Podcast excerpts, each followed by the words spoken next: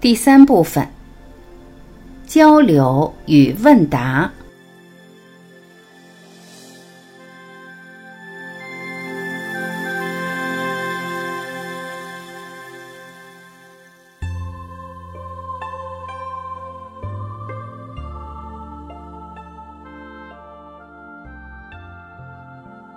二十九。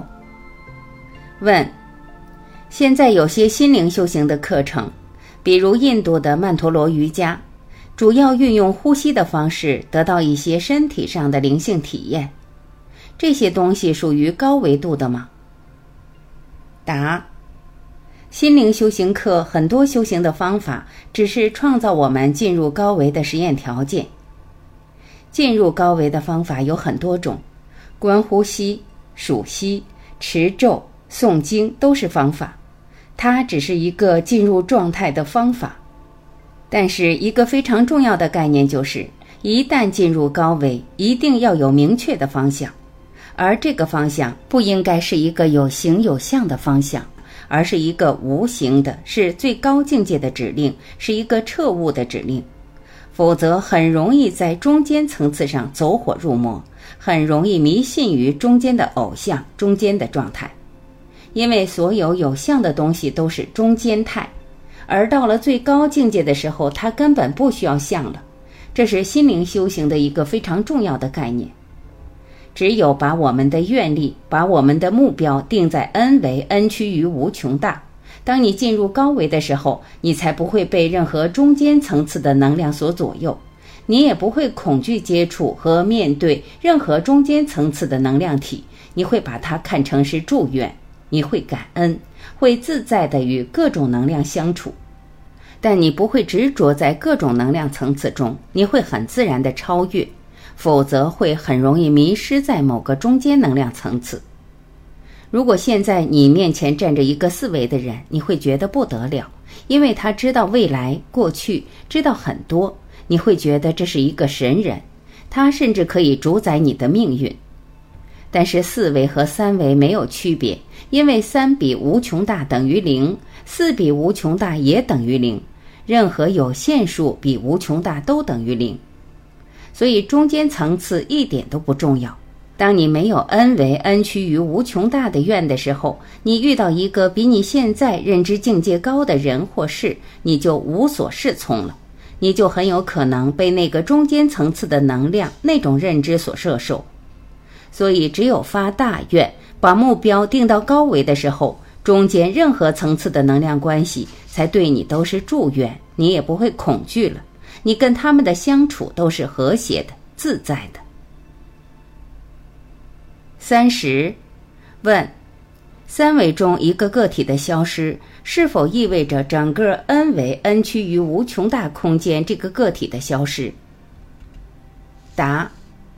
三维空间个体这个概念本身可以理解成高维投影出来的一个像，这个像消失了，不一定代表它在整个宇宙消失了，因为那个认知可能还在，只是它没成像而已。那个像在不在不重要，那个认知在不在却很重要。若还执着在这个认知，那在机缘成熟的条件下，它还会投影出一个相关的像来。这个相本身是由这个认知决定的，所以超越那个认知，灭度那个认知，这才是所谓的不存在。但这种不存在只是相的不存在，而当你通达 n 为 n 趋于无穷大的时候，一切相你都可以随意渲染，但你不执着于任何一项。这就是所谓如去如来，随时可以呈现，随时可以消失。万有都在，只是它以什么形式呈现？三十一，问：有了智慧才会思考，思考就是连接另外维度的神灵吗？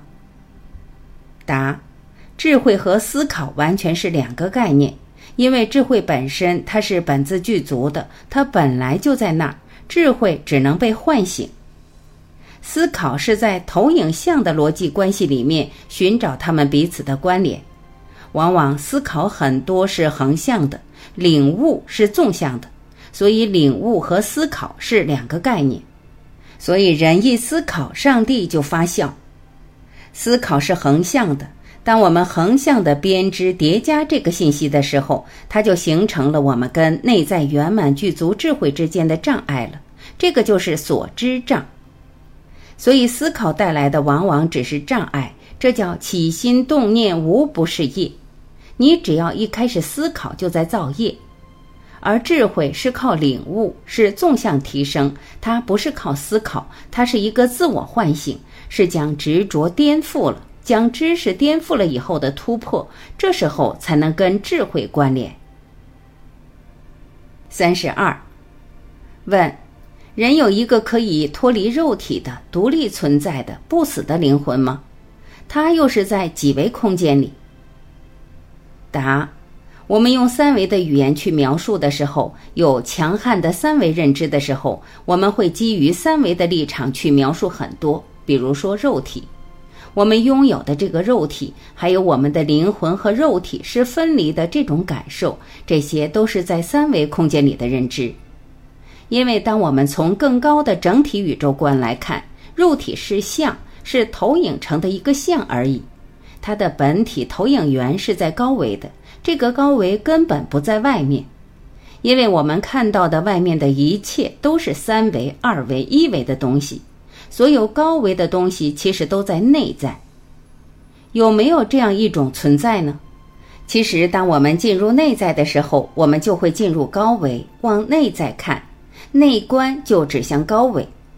为什么说观自在？观自在就是观自性的临在。自性就是高维的最高境界的智慧，临在于这个当下的时空能量状态。你内观的时候，你就能够看到你在哪个层面，照见五蕴皆空。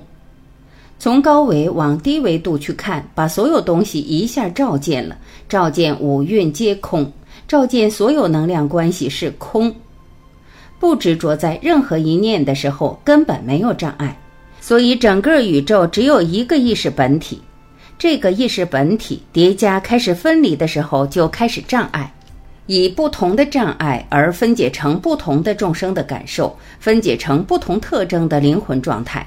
这种不同特征的灵魂状态，带着不同的信息集合的灵魂，投影出不同的人，或者说投影出不同人的前世和来生。三十三，老师如何看待末日审判呢？答：所谓的末日审判，就是我们整个能量系统永远存在着成住坏空的过程。成住坏空的过程，就像两个能量波相遇之后开始干涉，最开始是模糊的条纹，然后越来越清晰，最后又变得模糊。所有事物在能量不断运作的时候，都有这个过程。当它坏空的时候，当我们没有理解任何低层次能量的成住坏空都是我们摆脱它、离开它、进入更高维的机会的时候，我们就会在这个坏空状态下沉沦，会感受痛苦。这就是在地狱的状态。如果我们在这个过程中发现我们根本不必要执着于这么一个有限的生命状态，我们可以提升到更高维度的话，这就是永生。如果在这个过程中，你选择了超然，你选择了从三维的认知状态中，从三维物质世界的执着里面摆脱出来，去追求心灵的生命境界，去追寻属灵的生命状态，这个时候你身在三维，你的心却是在一种高维的能量状态，你就不会受三维的这种成住坏空的审判，或者说末日审判是我们自己的选择。三十四，问：达到 n 维 n 趋于无穷大最快的方法是什么？答：所有达到 n 为 n 趋于无穷大的最快的方法都是妄想。其实，当时间是变量的时候，快和慢一点都不重要了。重要的是，如果每个当下我们都跟意识的最高状态去连接，那实际你到 n 为 n 趋于无穷大就是当下的事儿。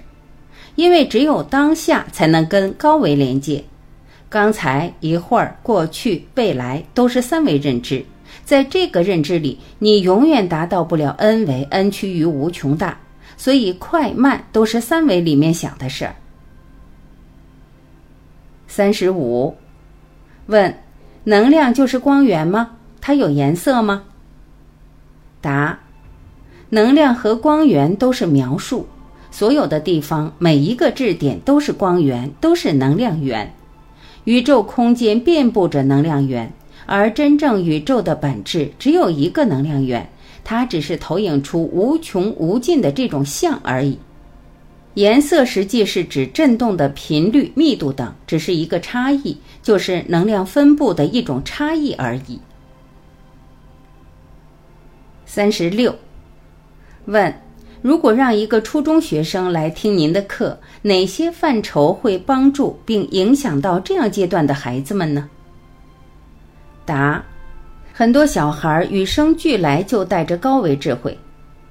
有一年，我从美国旧金山飞回北京，我身边坐了一个八岁的小孩，我们俩聊了一路，话题是多维空间与外星人。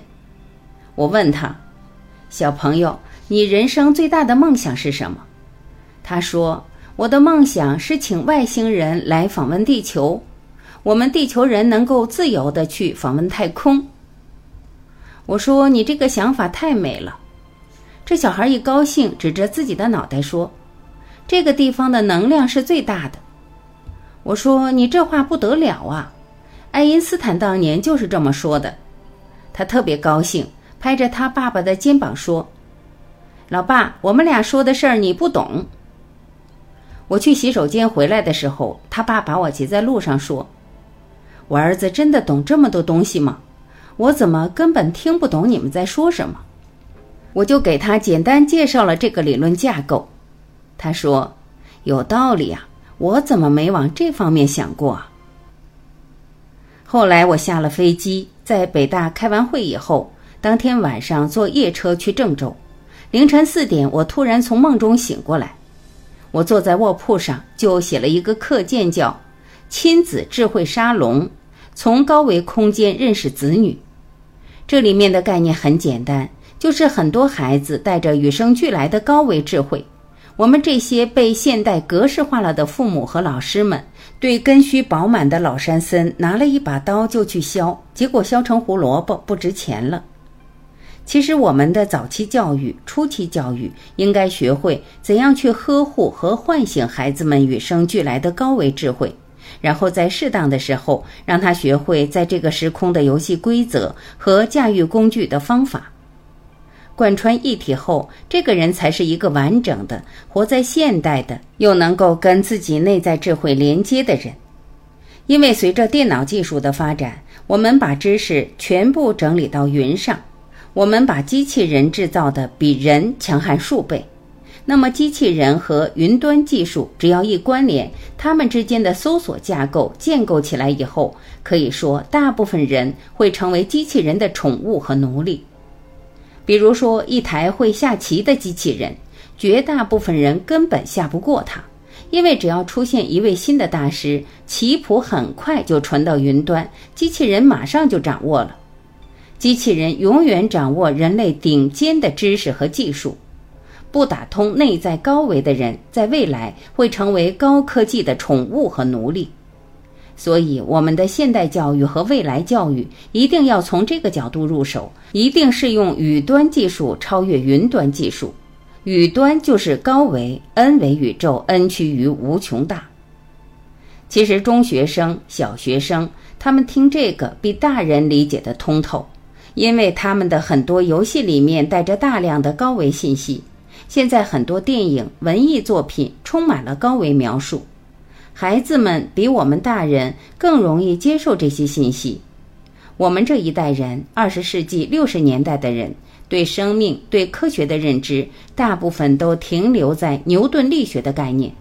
现在的孩子已经不是了，好多都是带着高维意识来的，他们比我们接触高维信息更容易。三十七。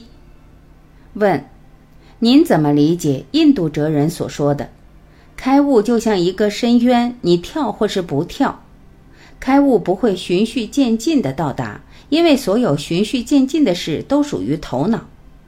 对于我们想要开悟、一瞥高维空间的人，修行似乎是唯一路径，但又觉察到开悟更像是恩典。对此，您有什么建议？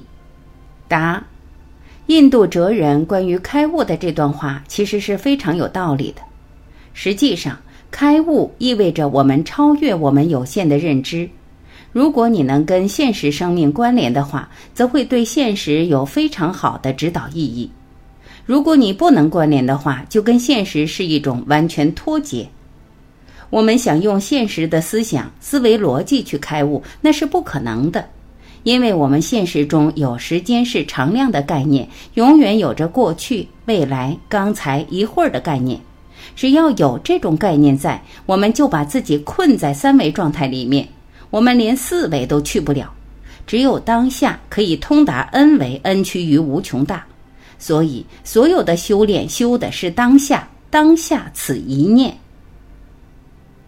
三十八，问，请问老师正到多少维度？答，所谓正到多少维度，其实都不重要，关键是你把自己的愿放在哪个维度，放在哪个境界。我们只有一个可能性，就是把我们的大愿放到 n 维 n 趋于无穷大那一点。只有放在那一点上的愿才有意义，否则你很容易在中间有形有相的层次上被卡住。所以中间的任何一个层次都不能使你停留，都不重要。只有一个地方重要，就是 n 为 n 趋于无穷大，也就是只要我们明白人生的唯一目标在哪儿。你见到的中间任何的相、任何的大师、任何的法门、任何的方法，都不过是你与最高智慧之间的祝愿。所以，你既不会迷信，也不会排斥。你的生命是在一个自在、喜悦、快乐的状态，又不被任何一个层次所障碍。只有在那个境界上，可以形成当下的这种生命状态。你该是谁还是谁，你该什么样还什么样。但你的内在状态是完全不同的，你内在再也没有纠结，没有恐惧，远离颠倒梦想。三十九。问，请问学习艺术可以感受高层维度空间吗？艺术家灵性空间是否和高维空间同谐，达到天人合一？比如学习书法，如何打通高维空间法门？答：所有的艺术家都是跟内在高维连接，才产生真正的创造力，创造出来的作品才带着真正的内在能量。书法在书写的那个当下，就是与内在连在一起的。高维能量通过他的笔记投影到现实，这个文字在那儿，当时书写时候的高维能量分布就在那儿。所以说，经在佛在。经文在那儿，经文的能量就在那儿。道家画的符其实就是一个能量投影，他画的符贴在那儿，那个场域就有那个符统域的能量。画画也是，真正修炼的人跟内在高维连接的时候，画的画也是带着能量的。音乐也是，如果在演唱的当下，歌者真正处在与内在关联高维连接的状态，声音就会美妙震撼。人们叫它做天籁之音，它跟三维的感官刺激完全不同。到教堂里面，音乐一起，眼泪就下来了。为什么？因为那种灌顶从空中降临下来的感觉，就是在高维能量状态。所有的艺术创作其实都是跟内在高维关联。人类所有发明都是来自高维的灵感。我们在现实中所有的成功抉择，大部分真正可以称得上成功的，其实都来自于直觉式的高维信息。四十，问刘老师可否推荐几本好书，帮助我们提高意识自由度？答：生命中最好的那本书，实际是我们自己。如果不断内观，读好自己这本书，确实非常棒。如果说在现实中给我一些启发的，能够跟现实的生命关联的书还是比较多的。除了佛经之外，还有《零极限》《当和尚遇到钻石》《正见》等这些书，都涉及我们讲到的理论。四十一。问：因果如何消？答：其实因果是消不了的，有因必有果。就像我们讲作用力与反作用力，有作用力必有反作用力。比如我打桌子的同时，我的手会疼，打得越狠，手越疼。大小相等，方向相反，作用于同一时间。到第四维以上的时间是变量，大小相等，方向相反，不一定作用于同一时间。但是有前因必有后果。有了因以后，果消失了是不可能的，这叫不昧因果。因果律谁都得承担，关键是承受因果的心态十分重要。重要的不是因果有没有，而是当果来临的时候那个内在的状态。真正相信因果的人，当果报产生的时候，他会觉得这是我还了一大笔债啊，那是一种释怀，他一下就从那种纠结中出来了。不懂因果的人觉得，为什么我这么倒霉？为什么偏偏被我遇上？下一次又一件倒霉事砸过来，他还会不能接受，因为他纠结。真正相信因果的人，不躲避因果，直面因果。他希望果报迅速的来，来了爆掉就好了。所谓的菩萨为因，众生为果。真正修行的人，不想自己再造什么因，造了因以后还得还。一般人怕果，总想着千万别遇上什么倒霉事。其实他不知道，任何倒霉事都是以前已经造下的业。四十二。问：前世和今生是平行的投影关系，还是因果关系？答：前世和今生就不叫因果，它叫因缘。那个因的缘分，由于投影原理的关系，投影到三维空间里来。由于投影源的关系，投影出无数个三维空间的像。那些三维的像与像之间的关系，就叫前世和今生。这个投影源和投影之间的关系叫缘起，这是纵向的能量分布。纵向的能量关系是因缘，因果关系一般是横向的能量分布。同一量级能量关系的对立与博弈是所谓的因果。